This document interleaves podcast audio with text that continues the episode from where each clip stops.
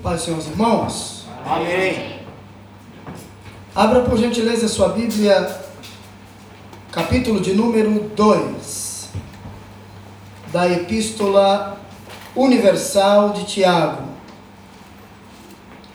Capítulo de número 2, Epístola Universal de Tiago. E hoje, nesta quarta mensagem desta série, nós vamos trabalhar com todo este capítulo 2. Porém, lê-lo todo demandaria muito tempo, então eu vou ler do versículo 1 ao versículo 13 e depois os outros 13 versículos nós vamos lendo de acordo com o desenvolvimento da mensagem. Amém? Versículo 1 ao versículo 13, capítulo 2, Epístola Universal de Tiago. O texto nos diz assim: Meus irmãos, não tenhais a fé em nosso Senhor Jesus Cristo, Senhor da glória, em acepção de pessoas. Se, portanto, entrar na vossa sinagoga algum homem com anéis de ouro nos dedos, em trajos de luxo, e entrar também algum pobre andrajoso, e tratardes com deferência o que tem os trajos de luxo, e lhe disserdes: Tu assenta-te aqui em lugar de honra, e disserdes ao pobre: Tu fica ali em pé, ou assenta-te aqui abaixo do estrado dos meus pés. Não fizestes distinção entre vós mesmos, e não vos tornastes juízes tomados de perversos pensamentos? Ouve, meus amados irmãos, Deus não escolheu Deus os que para o mundo são pobres, para serem ricos em fé e herdeiros do reino que ele prometeu aos que o amam. Entretanto, vós, entretanto, vós outros menosprezastes o pobre. Não são os ricos que vos oprimem e não são eles que vos arrastam para tribunais? Não são eles os que blasfemam o bom nome sobre vós, que sobre vós foi invocado? Se vós, contudo, observais a lei régia segundo a Escritura, amarás o teu próximo como a ti mesmo, fazeis bem. Se todavia fazeis acepção de pessoas, cometeis pecado, sendo arguidos pela lei como transgressores. Pois qualquer que guarda toda a lei, mas tropeça em um só ponto, se torna culpado de todos. Porquanto aquele que disse: Não adulterarás, também ordenou: Não matarás. Ora, se não adulteras, porém matas, vens a ser transgressor da lei. Falai de tal maneira, e de tal maneira procedei, como aqueles que hão de ser julgados pela lei da liberdade. Porque o juízo é sem misericórdia para com aquele que não usou de misericórdia. A misericórdia triunfa sobre o juízo. Amém? Podeis assentar? Nós vamos trabalhar nesta noite com este capítulo 2 e eu vou falar subordinado ao tema como saber se minha fé é verdadeira ou falsa. Porque é isso que Tiago vai nos mostrar aqui. Ao longo deste capítulo 2, Tiago vai nos apresentar alguns pontos que nós vamos passo a passo observá-los aqui com muito cuidado, com muita diligência, com muita atenção, é, para que você compreenda. Por quê? Porque o capítulo 2 desta carta é um dos textos mais importantes da Bíblia.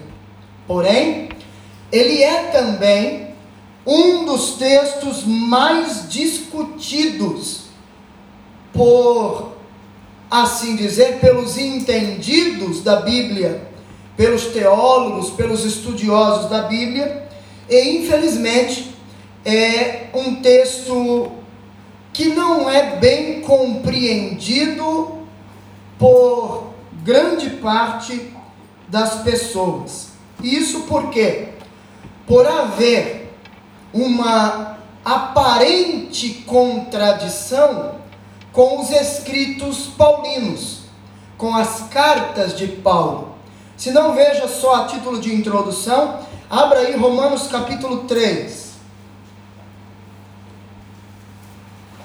Romanos capítulo 3. Localize por gentileza o versículo 28. E o texto vai dizer assim: Concluímos, pois, que o homem é justificado pela fé, independentemente das obras da lei. Agora vá para o capítulo 2 de Tiago e o versículo 24. Tiago vai nos dizer assim: Verificais que uma pessoa é justificada por obras e não por fé somente. Espera aí. Paulo diz que o homem é justificado pela fé. Mas Tiago diz que o homem não é justificado só pela fé, mas pelas obras. Veja ainda Romanos capítulo 4, versículos 2 e 3. Paulo escrevendo nos diz assim: Porque se Abraão foi justificado por obras, tem de que se gloriar, porém não diante de Deus Pois que diz a Escritura? Abraão creu em Deus, e isso lhe foi imputado para justiça. Agora, volte ao capítulo 2 de Tiago e veja o versículo 21. O texto nos diz assim: Não foi por obras que Abraão, o nosso pai, foi justificado quando ofereceu sobre o altar o próprio filho Isaac? Espera aí. Paulo diz que Abraão foi justificado por fé e não por obras. Mas Tiago diz que Abraão foi justificado pelas obras, quando oferece seu filho Isaac como sacrifício. Mas será que realmente Tiago está contradizendo Paulo? Certamente que não. Certamente que Tiago, em momento algum, contradiz Paulo. Pelo contrário, eles se complementam, eles se completam. E aí eu preciso entender o contexto da carta. Paulo, ele falou que a causa da salvação é a justificação pela fé somente. Tiago diz que a evidência da salvação são as obras da fé. Paulo diz que o homem é justificado por fé. Tiago diz que este homem justificado pela fé, precisa agora evidenciar essa justificação através de obras que demonstrem que de fato ele foi justificado, ele foi salvo. Então, eles não estão se contradizendo, mas eles estão se completando. Nós somos justificados diante de Deus pela fé, mas nós somos justificados diante dos homens pelas obras. Deus pode ver a nossa fé, mas os homens só podem ver as nossas obras. São as nossas obras que vão evidenciar se somos verdadeiramente salvos ou não. Quando você faz algo errado na fábrica, as pessoas dizem o quê? Olha aí, não diz que é crente, mas olha o comportamento. Isso é o que? Obra.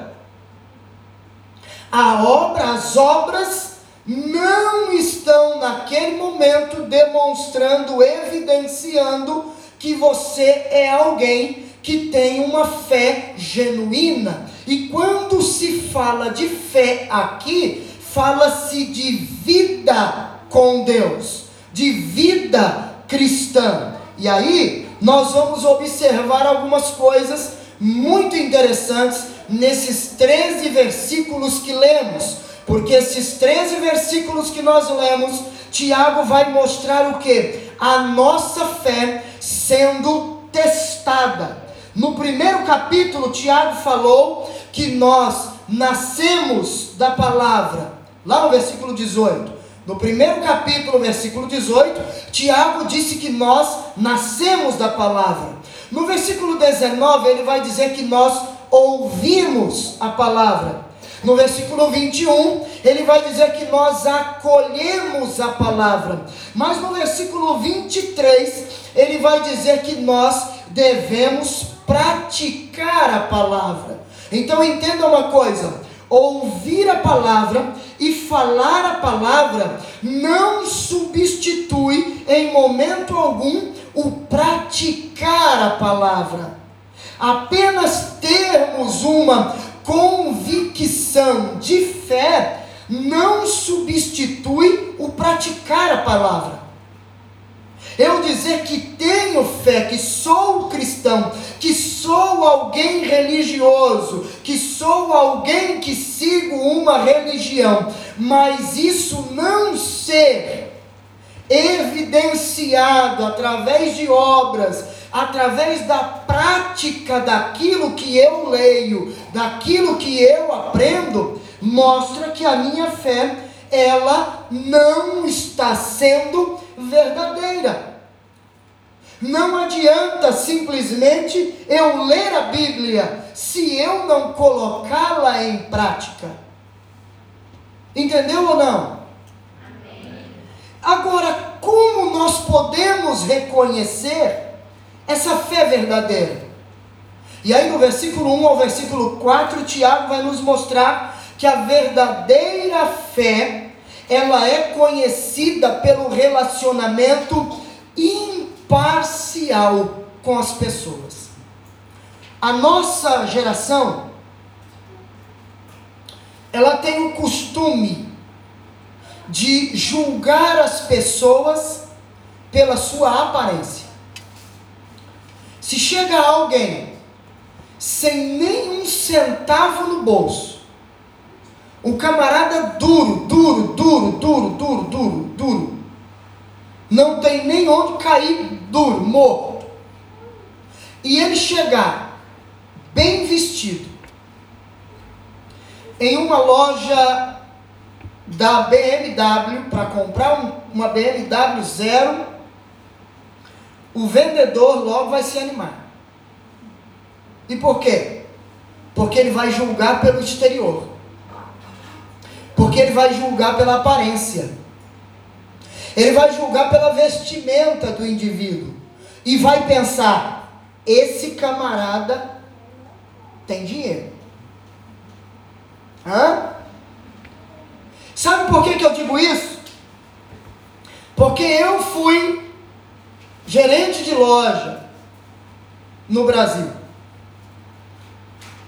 E eu via muito vendedor empolgado quando entrava na loja pessoas bem vestidas. O vendedor pensava: vou fazer a boa hoje, vou ganhar o dia.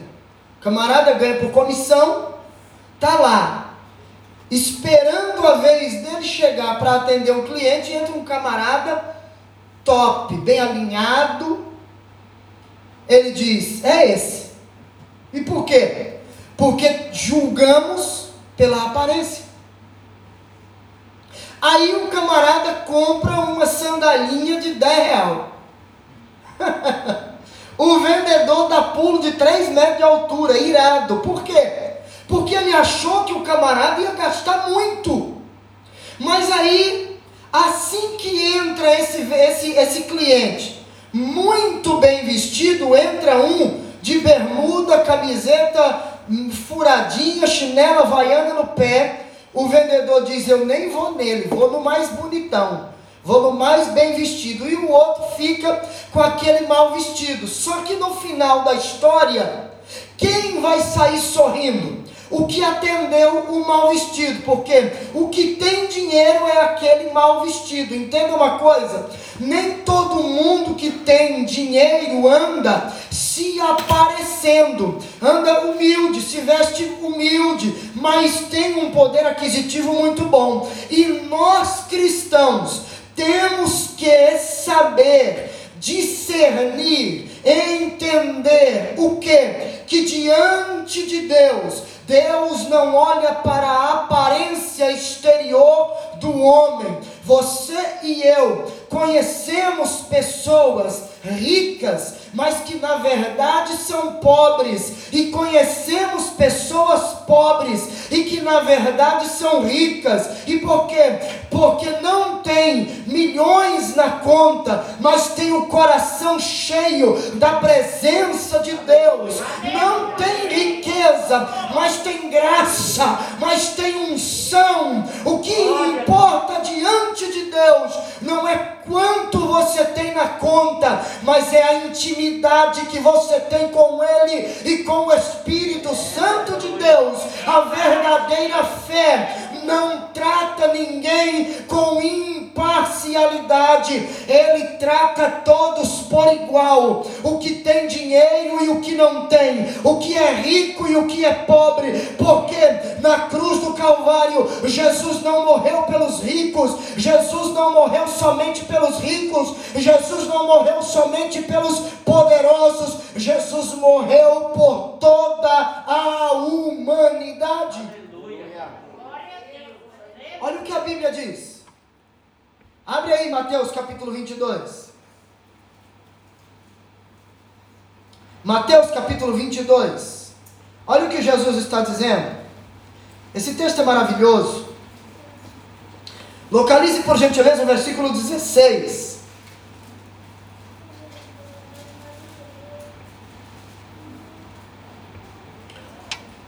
E o texto diz assim: e enviaram-lhe discípulos, juntamente com os herodianos, para dizer-lhe: Mestre, sabemos que és verdadeiro e que ensinas o caminho de Deus de acordo com a verdade, sem te importares com quem quer que seja, porque não olhas a aparência dos homens.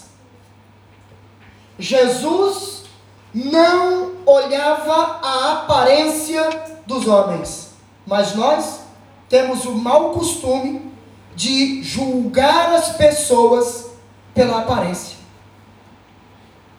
Se está bem vestido, eu dou toda a atenção na igreja. Se está mal vestido, eu deixo de lado. Jesus disse: se vocês agirem assim, vocês não estão sendo, não estão fazendo acepção de pessoas? E aí eu pergunto aos irmãos: Deus faz acepção de pessoas? eu não encontrei até hoje nenhum texto bíblico que apoie esta ideia, que Deus faz acepção de pessoas. Pelo contrário, a Bíblia mostra, a Bíblia nos diz que Deus não faz acepção de pessoas. Mas veja ainda o capítulo 7 do Evangelho segundo escreveu João.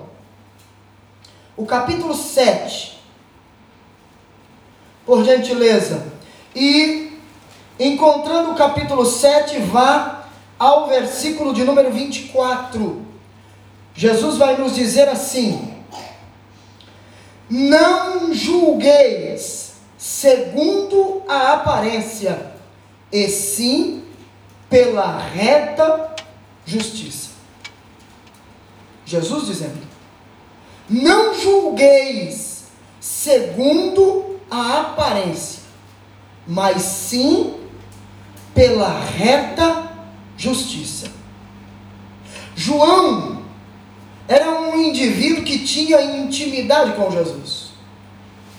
E olha o que ele escreve em sua primeira carta, lá no final, sua primeira carta, capítulo 4, primeira carta de João, capítulo 4, e o versículo de número 20.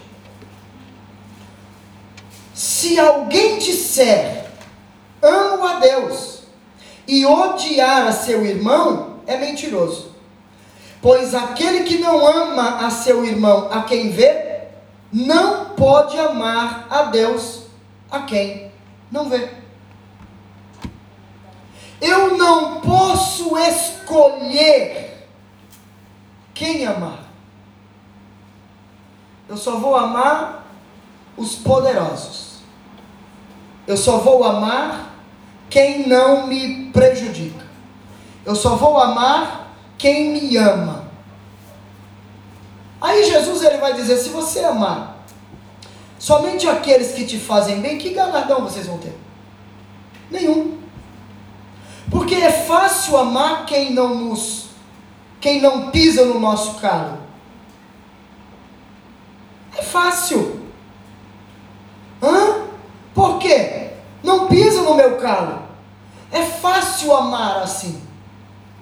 O problema é que Jesus ensinou exatamente diferente.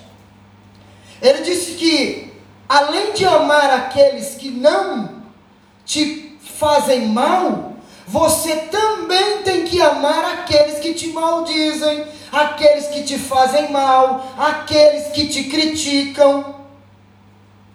E por quê? Porque o ensino de Jesus é amar a, a, amar a Deus sobre todas as coisas e amar ao próximo como você ama a você mesmo.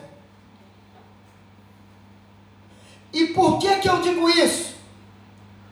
Porque quando nascemos de novo, somos novas criaturas. Agora o amor de Deus é derramado no meu coração.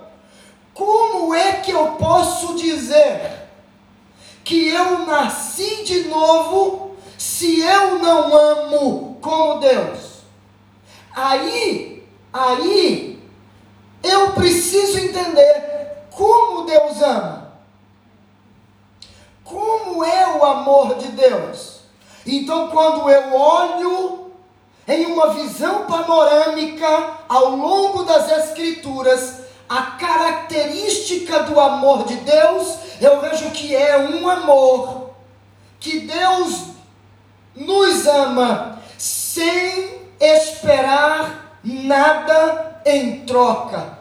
Que Deus nos ama sabendo exatamente que eu em algum momento irei desagradá-lo. E nós temos a tendência de amar somente quem não nos desagrada. Desculpa dizer, mas este amor que você diz ser de Deus não é de Deus Porque o amor de Deus ama pessoas, mesmo quando elas nos desagradam. O amor de Deus nos leva a amar pessoas sem esperar delas nada em troca.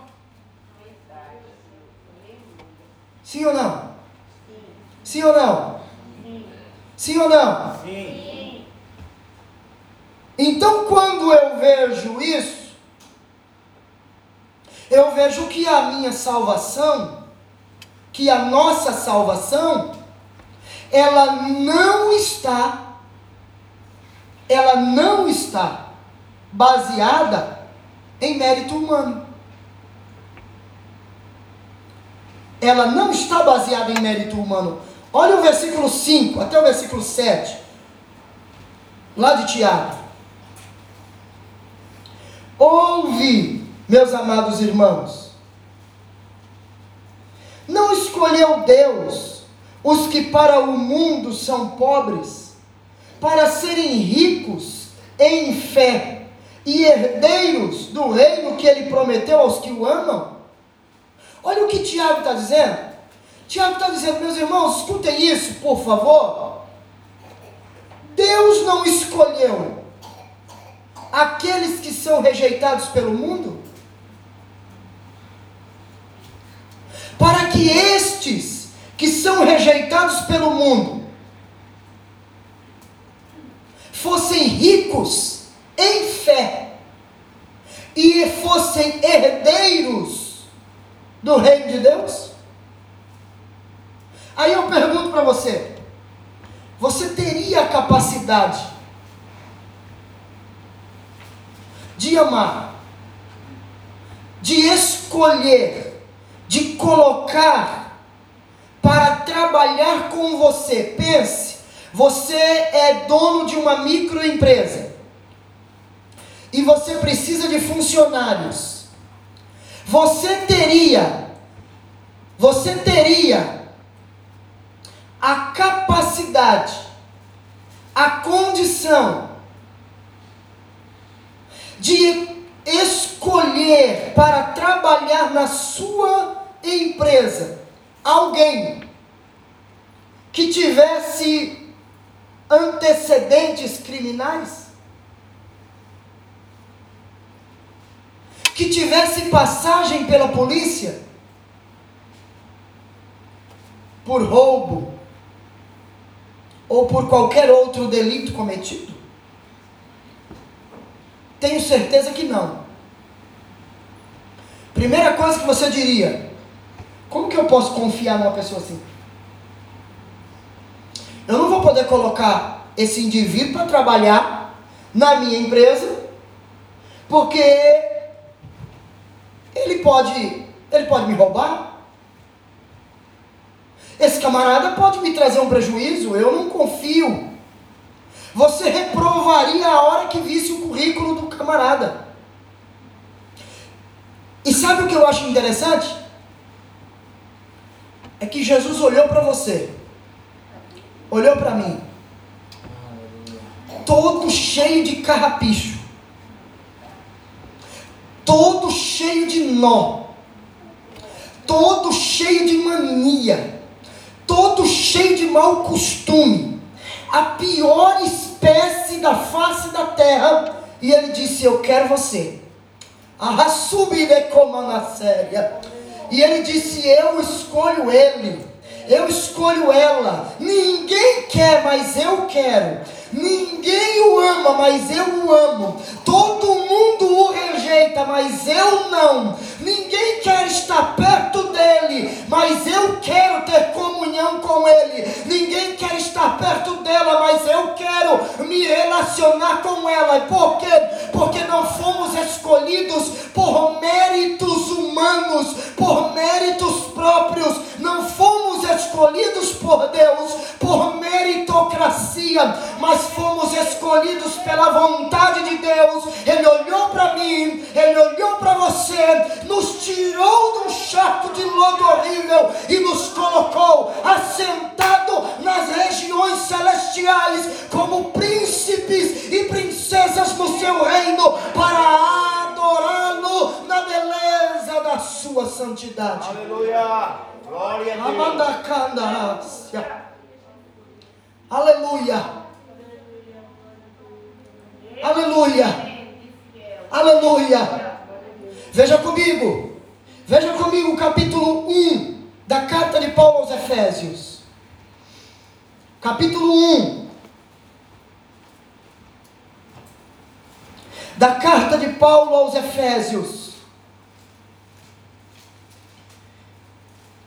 Versículo 4 ao versículo 7.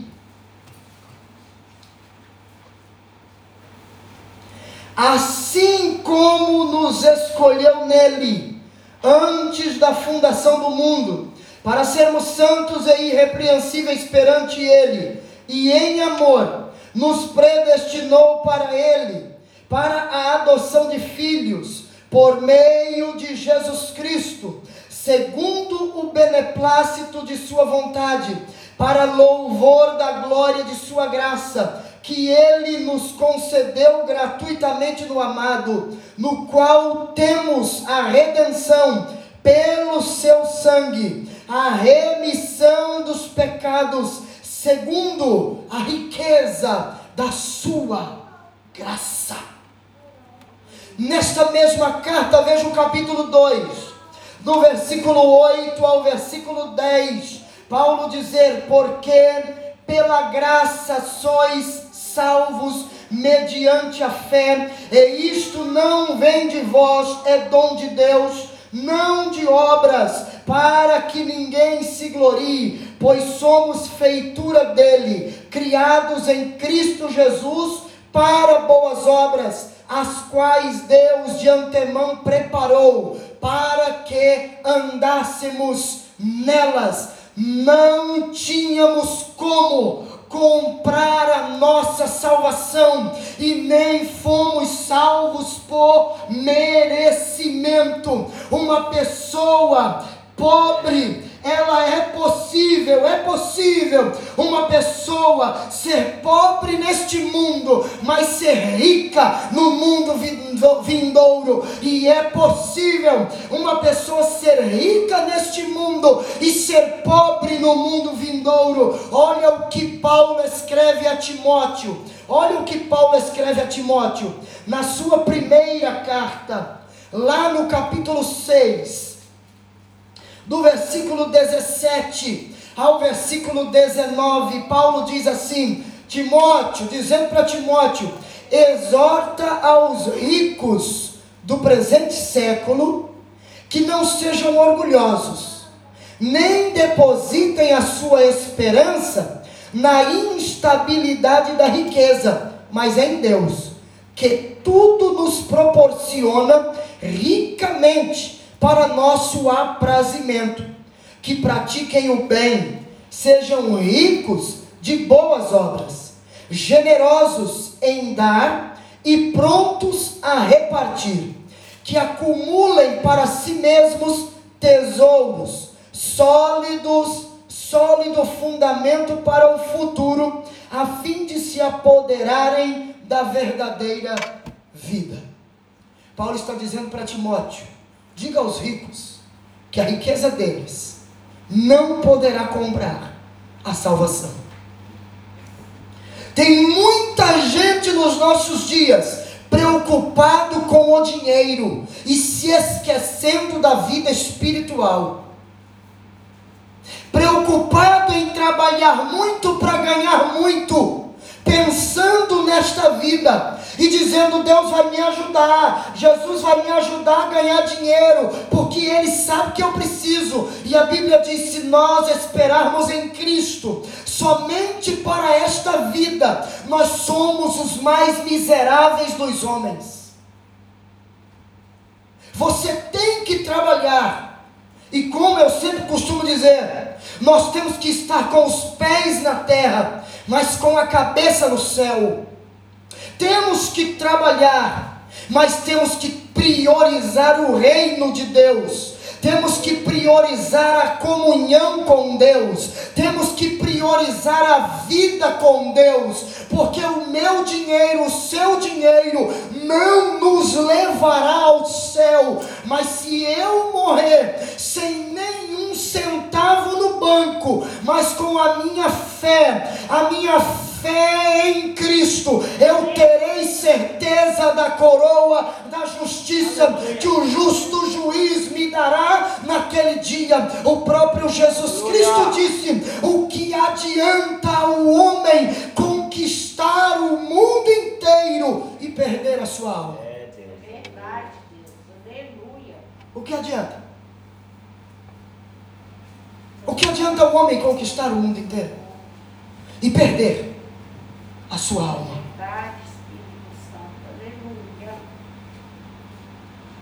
O que é que Tiago nos ensina do versículo 8 ao versículo 11? Que devemos amar ao próximo como a nós mesmos. E a questão aqui, a questão de Tiago aqui, não é quem é o meu próximo. Mas a questão de Tiago aqui é para quem eu posso ser o próximo. Para quem? Se Deus te deu condições, por que não ajudar? Se Deus te deu condições, por que ver alguém passando necessidade e não estender a mão? Olha aí, volta lá para Tiago, olha aí, do versículo 8 ao 11. Se vós, contudo, observais a lei régia segundo a Escritura, amarás o teu próximo como a ti mesmo, fazeis bem. Mas, se todavia fazeis acepção de pessoas, cometeis pecado, sendo arguidos pela lei como transgressores. Pois qualquer que guarda toda a lei, mas tropeça em um só ponto, se torna culpado de todos. Porquanto, aquele que disse não matarás também ordenou, aquele que disse não adulterarás também ordenou não matarás. Ora, se não, se não adulteras, porém matas, vens a ser transgressor da lei.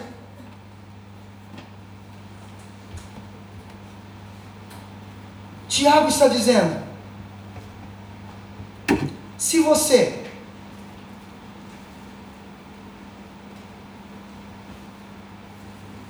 observamos a lei e lemos nela, amarás o teu próximo como a ti mesmo, por que, que eu quero fazer acepção de pessoas? Sabe o que eu acho interessante? É que esse problema que Tiago está tratando aqui, nós vemos Paulo tratar em 1 Coríntios capítulo 11, no problema da ceia. Os ricos se juntavam no seu grupinho, só com os ricos, comiam o que levavam, e os pobres que não tinham condições de levar, passavam fome. Aí Paulo vem e diz: uns estão se fartando e outros estão passando fome. Isso é errado. Porque a reunião que era para ser de comunhão está gerando murmuração. E por causa do que? Da acepção de pessoas. E aí eu pergunto a você: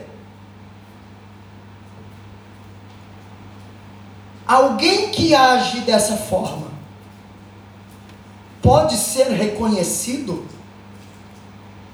como um verdadeiro filho de Deus? Quarta coisa que Paulo, que, que Tiago nos ensina nesses três versículos. No versículo 12 e no 13. É que a nossa fé será provada no dia do juízo. Aí, olha o que Tiago diz.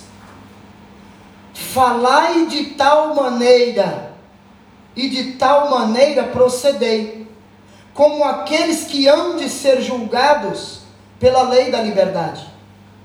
porque o juízo é sem misericórdia para com aquele que não usou de misericórdia. A misericórdia triunfa sobre o juízo. O que é que Paulo está dizendo? Paulo está, aliás, Tiago, Tiago está tratando a palavra. Tiago está tratando a palavra. Ele diz assim: falai de tal maneira e de tal maneira procedei, como aqueles que hão de ser julgados pela lei da liberdade. Tiago está dizendo: a lei da liberdade me dá o direito de escolha. Porém, eu serei julgado por isso. Então, se você diz, eu vou fazer isso, eu vou ajudar Fulano, então ajude. Você tem a liberdade de não ajudar. Só que a Bíblia também diz que aquele que pode fazer o bem e não faz, comete pecado. E se eu cometo pecado, eu sou passivo de julgamento. Tiago está dizendo aqui que nós vamos ser julgados pela lei da liberdade. E ele está dizendo que o julgamento será sem misericórdia para quem não usou de misericórdia. Ou seja, o que é que Tiago está ensinando? O que Paulo ensinou aos Gálatas. A lei da semeadura. Aquilo que o homem plantar, isto também ceifará. Mas o capítulo é muito rico. E ele segue nos ensinando. E Tiago, na primeira parte, até o versículo 13, ele fala da nossa fé, da prova da fé, a, a fé sendo testada. Mas do versículo 14 ao versículo 17, Tiago vai falar de um tipo de fé que nós temos visto no meio cristão, infelizmente, de forma muito recorrente. Olha lá, do versículo 14 ao 17. Meus irmãos, qual é o proveito se alguém disser que tem fé, mas não tiver obras? Pode acaso semelhante fé salvá-lo? Se um irmão ou uma irmã estiverem carecidos de roupa e necessitados do alimento cotidiano, e qualquer dentre vós lhes disser: Ide em paz, aquecei-vos e fartai-vos, sem contudo lhes dar o necessário para o corpo, qual é o proveito disso? Assim também a fé, se não tiver obras, por si só está morta. No primeiro ponto, falamos do versículo 1 ao 13 sobre a fé testada. Mas agora, do versículo 14 ao versículo 17, Tiago vai falar da fé morta. E por que, que eu preciso entender isso? Porque a doutrina, a fé, ela é uma doutrina chave no cristianismo. Efésios 2, 8 e 9 vai dizer que o pecador, ele é salvo pela fé. Romanos 1,17 vai dizer que o justo vive pela fé. Hebreus 11, 6 vai dizer que sem fé é impossível agradar a Deus. E Romanos 14, 23 vai dizer que tudo o que é feito sem fé é pecado. Mas aí eu pergunto: quais são as características de uma fé morta? Porque Tiago fala da fé morta. Quais são as características dessa fé morta? Como eu posso saber se eu estou tendo essa fé morta? A fé morta, ela não gera vida santa. A fé morta, ela está divorciada da piedade, da prática da piedade. É uma fé que não produz vida, que não gera transformação. É uma fé espúria, uma fé inútil. Olha o que Jesus diz em Mateus, capítulo 7.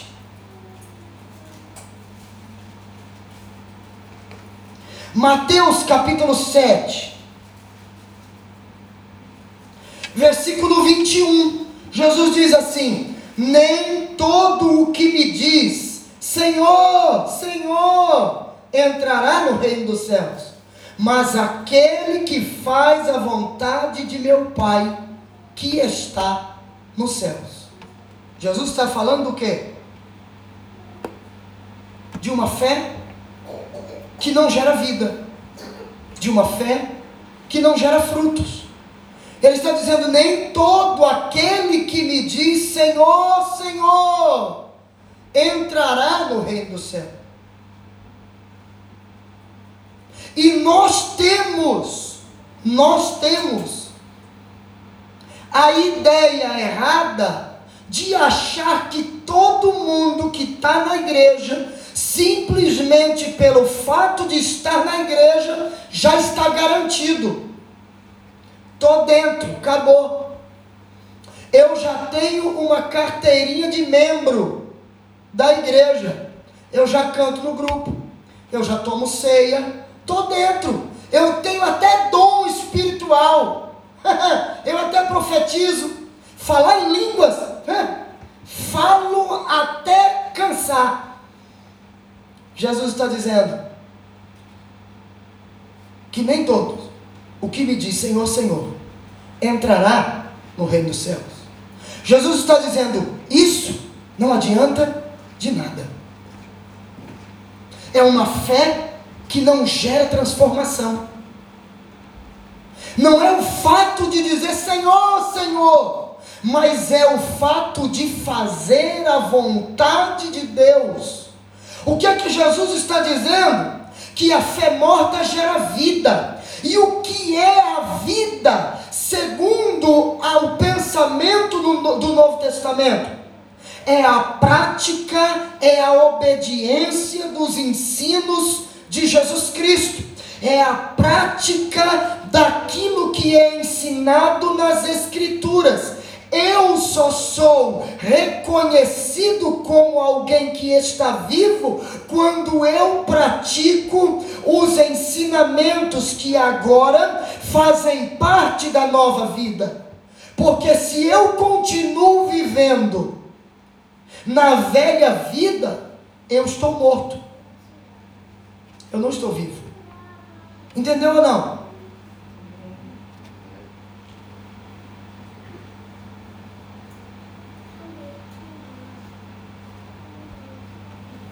Mas o que é ainda uma fé morta? É uma fé meramente intelectual. A pessoa consente com certas verdades, mas não é transformada por elas. E as perguntas de Tiago, irmão, no versículo 14, nos coloca contra a parede. Tiago ele nos ele nos confronta. Olha só. Tiago diz: Meus irmãos, qual é o proveito? Se alguém disser que tem fé, mas não tiver obras. Pode acaso semelhante fé salvá-lo? É uma fé intelectual. Eu compreendo aquilo como verdade, mas não pratico. É uma fé que não me leva a praticar o que eu entendo como verdade. Aí Tiago diz: que proveito tem alguém dizer que tem fé e não tiver obras? E obras aqui que Tiago está dizendo é exatamente o exercício daquilo que eu creio como verdade bíblica. A prática daquilo que eu creio como verdade bíblica. Tiago está dizendo o que adianta. Aí ele diz: pode acaso alguém ser essa, esse tipo de fé salvar alguém? Não. E por quê? Porque se eu não pratico aquilo que eu creio como verdade bíblica, a minha fé é morta. E uma fé morta não gera vida. E se a minha fé é morta e não gera vida, não me traz salvação. É uma evidência de que eu não estou salvo, mesmo estando sentado no banco de uma igreja. E é isso que muita gente confunde. E que acha que pelo fato de ter 200 anos dentro de uma igreja, está salvo. Mas não pratica o Evangelho. Não pratica aquilo que é ensinado. Aquilo que a Bíblia mostra. Essa pessoa, infelizmente, tem uma fé morta e não será salvo por esta fé.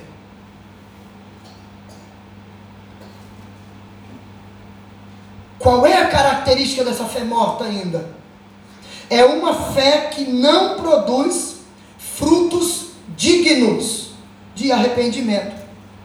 É uma fé ineficiente, inoperante, não produz resultado nenhum. Olha o que Tiago diz, versículos 15 e 16. Se um irmão ou uma irmã estiverem carecidos de roupa e necessitados do alimento cotidiano, e qualquer dentre vós lhes disser: Ide em paz, aquecei-vos e fartai-vos, sem contudo lhes dar o necessário para o corpo, qual é o proveito disso?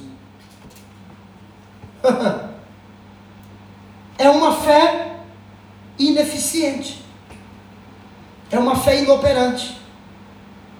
Aí você diz: Não, pastor, mas eu não posso dar, não, porque senão vai faltar para mim. Ah, é? Aí eu vejo Jesus dizendo: Vinde benditos de meu Pai, possuí por herança o reino que vos está preparado desde a fundação do mundo. Porque quando fizeste a qualquer um destes pequeninos, fizestes também a mim. Porque eu tive fome e você me deu de comer. Eu tive nu e você me vestiu. Eu estive preso e você me visitou. Eu estive enfermo e você cuidou de mim. Jesus está dizendo que quando eu estendo a mão para ajudar o meu irmão, eu estou como que fazendo para ele. Ele está dizendo: Isso é fé com evidência, isso é evidência de fé. Não adianta eu dizer para alguém que está padecendo de fome ah, se farte, ou que tenha necessidade de vestimenta, e se aqueça, se eu, que tenho condições, não der, não lhe socorrer. Os, os doutores da lei, o sacerdote e o levita, da parábola do bom samaritano, de Lucas 10, podiam ajudar aquele homem que estava largado na beirada do caminho, meio morto, mas não fizeram. Eles eram homens instruídos e preparados e ensinados para exercerem misericórdia, para agirem com misericórdia com quem tivesse necessidade. E alguém pode dizer, mas pastor, eles não fizeram, porque a lei proibia que eles tocassem em corpo morto, mas eles poderiam chegar perto e observar que aquele homem ainda tinha vida. Mas a Bíblia diz que eles passaram de largo, ou seja, viram o homem caído e passaram longe.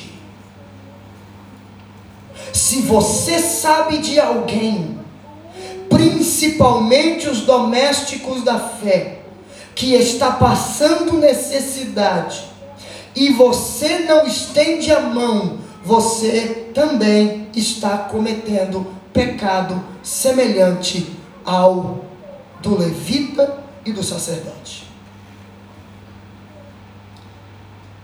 Uma fé morta é uma fé sem nenhum valor.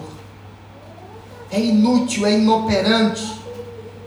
E se de forma geral a fé é inútil, ela também o é no caso da salvação.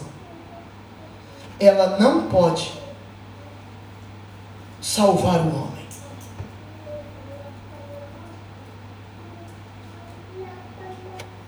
Já estou concluindo, a mensagem é extensa e nós vamos dividi-la em duas partes.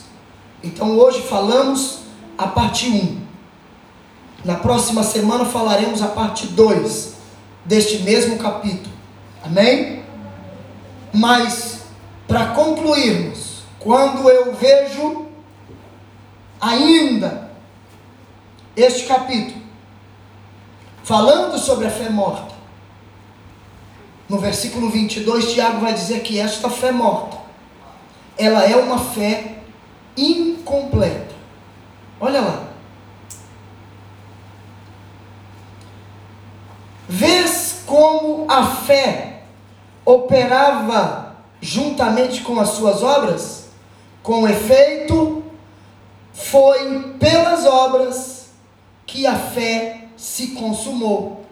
Vês como a fé operava juntamente com as obras. Com efeito, foi pelas obras que a fé se consumou. Ele está falando de Abraão. Na segunda parte da mensagem, nós vamos trabalhar esse texto com mais detalhes. Mas a fé completa, a fé morta, é uma fé incompleta. É uma fé sem obras. E Tiago está mostrando que a fé de Abraão o levou a agir, o levou a praticar. E como ele colocou em prática, a sua fé se consumou, ou seja, ela foi completa. Por isso ele foi justificado. E Tiago é claro, para concluirmos. Tiago diz, de forma clara, versículo 17: Assim também, assim também a fé, se não tiver obras, por si só está morta. Versículo 26. Porque assim como o corpo sem espírito é morto, assim também a fé sem obras é morta. Ele está dizendo, ele é claro, ele é direto. A fé sem obras é morta. E uma fé morta não salva ninguém. Amém? Fica de pé. Fica de pé.